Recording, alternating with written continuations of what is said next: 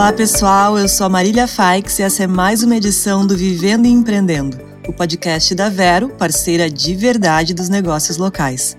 Você pode contar com a gente sempre que precisar, na hora que precisar. A gente já falou aqui de um tema bem relevante para os negócios de hoje em dia, o ISD. As questões de sustentabilidade estão cada vez mais na pauta das empresas sendo inclusive um potencial para quem quer se destacar no mercado. Mas se eu quiser que o meu negócio seja direcionado exatamente para ter um impacto social para as pessoas, qual é o caminho para seguir nessa direção? Quem vai nos ajudar a entender isso tudo é a Daniela Pinho, fundadora da Cristalina Saneamento. Seja muito bem-vinda, Daniela. Obrigada. Obrigada, Marília. Obrigada pela oportunidade de estar aqui. Então, para começar, eu queria conversar contigo sobre a tua empresa, a Cristalina, e que lida diretamente com algo que faz toda a diferença na sustentabilidade, que é o saneamento básico. Conta pra gente como é que surgiu a Cristalina.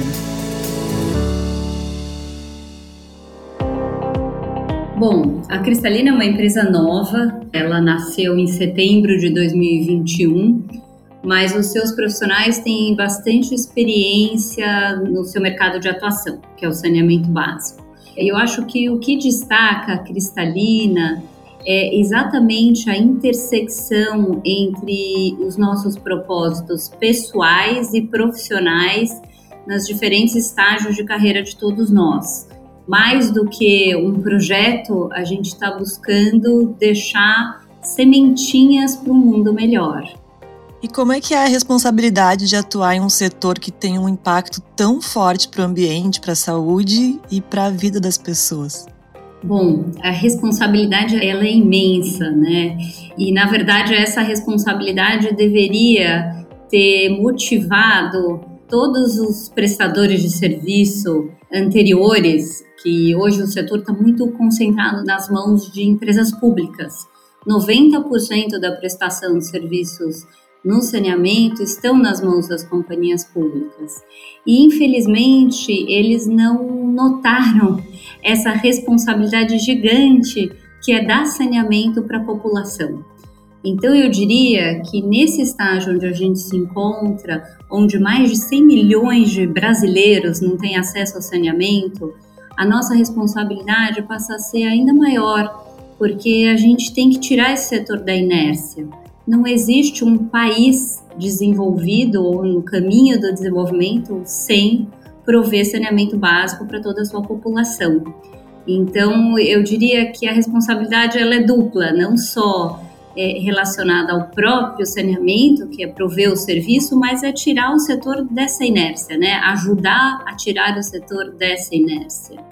E digamos que eu tenha vontade de empreender com sustentabilidade em algo que faça diferença para a comunidade, para a cidade, para o país, assim como vocês. O que, que eu preciso ter em mente antes de começar?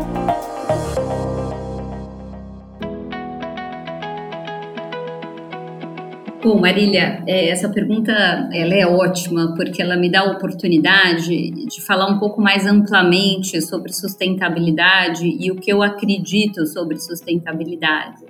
Independente do negócio, saneamento que a gente está falando aqui, hoje em dia se fala muito do ISG, né? Até então, até recentemente, era para o bem, né? A tendência da explosão do ISG, do crescimento da responsabilidade social ambiental. E agora até tem sido um pouquinho por mal, porque muita gente usou de maneira inadequada esse discurso e agora as máscaras estão caindo, né? De fato, de quem realmente quer ser ISG e aqueles que estão fingindo fazer ISG. E eu gosto de sempre destacar essa diferença entre ser ISG e fazer ISG. Porque para você ser alguma coisa, aquilo tem que vir de dentro para fora. E para fazer não necessariamente, né? Então, eu diria que para você buscar empreender com sustentabilidade, tem que vir do coração. Você tem que realmente sentir que aquilo faz e você quer que faça diferença para o mundo. Então, esse é o meu principal conselho. então, isso exige, na verdade, muito autoconhecimento para você realmente ter essa intersecção entre os propósitos pessoais e profissionais. Ele tem que ser genuíno, as intenções têm que ser genuínas. E quais são os maiores desafios para empreender nessa área? Como é que eu mensuro o impacto social que o meu negócio está tendo sobre as pessoas, sobre o mundo? Né? Como eu coloquei no início, o saneamento básico ele está na situação uh, que ele se encontra por anos de descaso, né? Ele sempre foi o patinho feio do setor de infraestrutura e a gente gosta de dizer porque no passado a gente escutava muito isso, né? Passar cano embaixo da terra não dá voto. Né? E graças a Deus essa realidade está mudando, o novo marco regulatório do saneamento que veio em 2020, ele muda muito essa questão, porque a sociedade civil começou a entender a importância do saneamento. Então, no caso, é até curioso porque as estatísticas das vantagens de se ter saneamento, elas são tão claras, né, que no meu caso, no saneamento, medir é muito fácil, porque é só você medir um impacto de antes e depois sem saneamento, com medidas bem claras e fáceis, como quantidade de doenças de veiculação hídrica, quantidade de óbitos por conta dessas doenças. Hoje a gente tem um instituto chamado Trata Brasil que ele mostra por localidade o impacto do saneamento, por exemplo, no turismo, no valor da habitação, no nível de escolaridade das crianças, então, é muito fácil e óbvio essa mensuração, porque ela é clara, né, as vantagens delas. Então, os gastos em saúde, hoje se tem um número mágico de que cada um real investido em saneamento, você economiza quatro reais em saúde. Então, existe hoje uma série de indicadores que podem evidenciar o impacto que o serviço de saneamento provém. O saneamento básico é uma questão que interfere na vida de diferentes esferas, né, de muitas pessoas. Como é que vocês lidam com isso? Como é que isso funciona para a Cristalina? Boa pergunta, porque eu gosto de dizer que o saneamento básico, em distinção a outros setores de infraestrutura, é aquele onde a gestão dos stakeholders, que a gente chama, das partes relacionadas, que é um dos cernes né, de sustentabilidade, ESG, é uma das coisas mais necessárias prementes, porque para você conseguir prover o serviço de qualidade para a população, você precisa da harmonia em diversas esferas. Você precisa de uma harmonia no relacionamento com o prefeito, com a agência reguladora, com o Ministério Público, com o Tribunal de Contas, com a comunidade, com a população.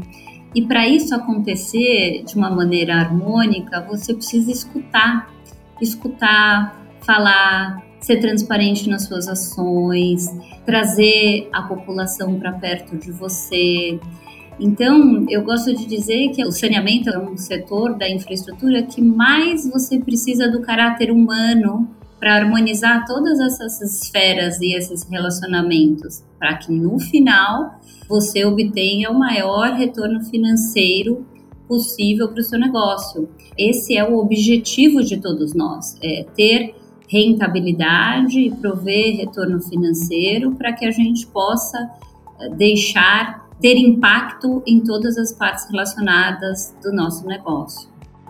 Super complexo, né? Tanto estruturalmente quanto no sentido humano, assim, né? Bem interessante esse trabalho. É complexo e gratificante ao mesmo tempo. Imagino. E chegou a hora da dica Ban Ricardi. Movimente-se.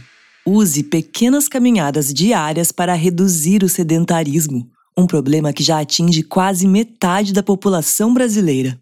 Em um mundo dominado por tecnologia, adotamos facilidades que dispensam muitas vezes a movimentação do corpo. Considere os pequenos deslocamentos do seu dia como oportunidades de contribuir com a sua saúde e garantir um corpo mais ativo e fortalecido.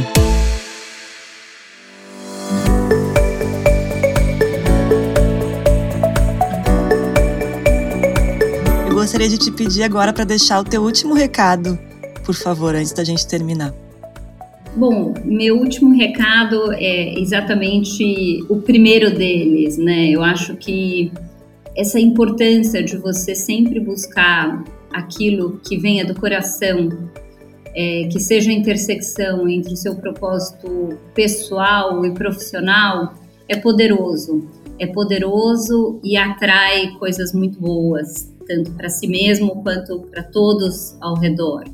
Então, o meu recado é siga o seu coração e busque deixar sementinhas para um mundo melhor. E hoje Vivendo e Empreendendo fica por aqui. O podcast que te deixa por dentro de tudo o que rola no mundo dos empreendedores é um oferecimento da Vero, parceira de verdade dos negócios locais. Se você quer mais informações sobre empreendedorismo, siga a Vero nas redes sociais no arroba Seja Vero. Eu sou a Marília Faix e te aguardo no próximo programa. Até lá!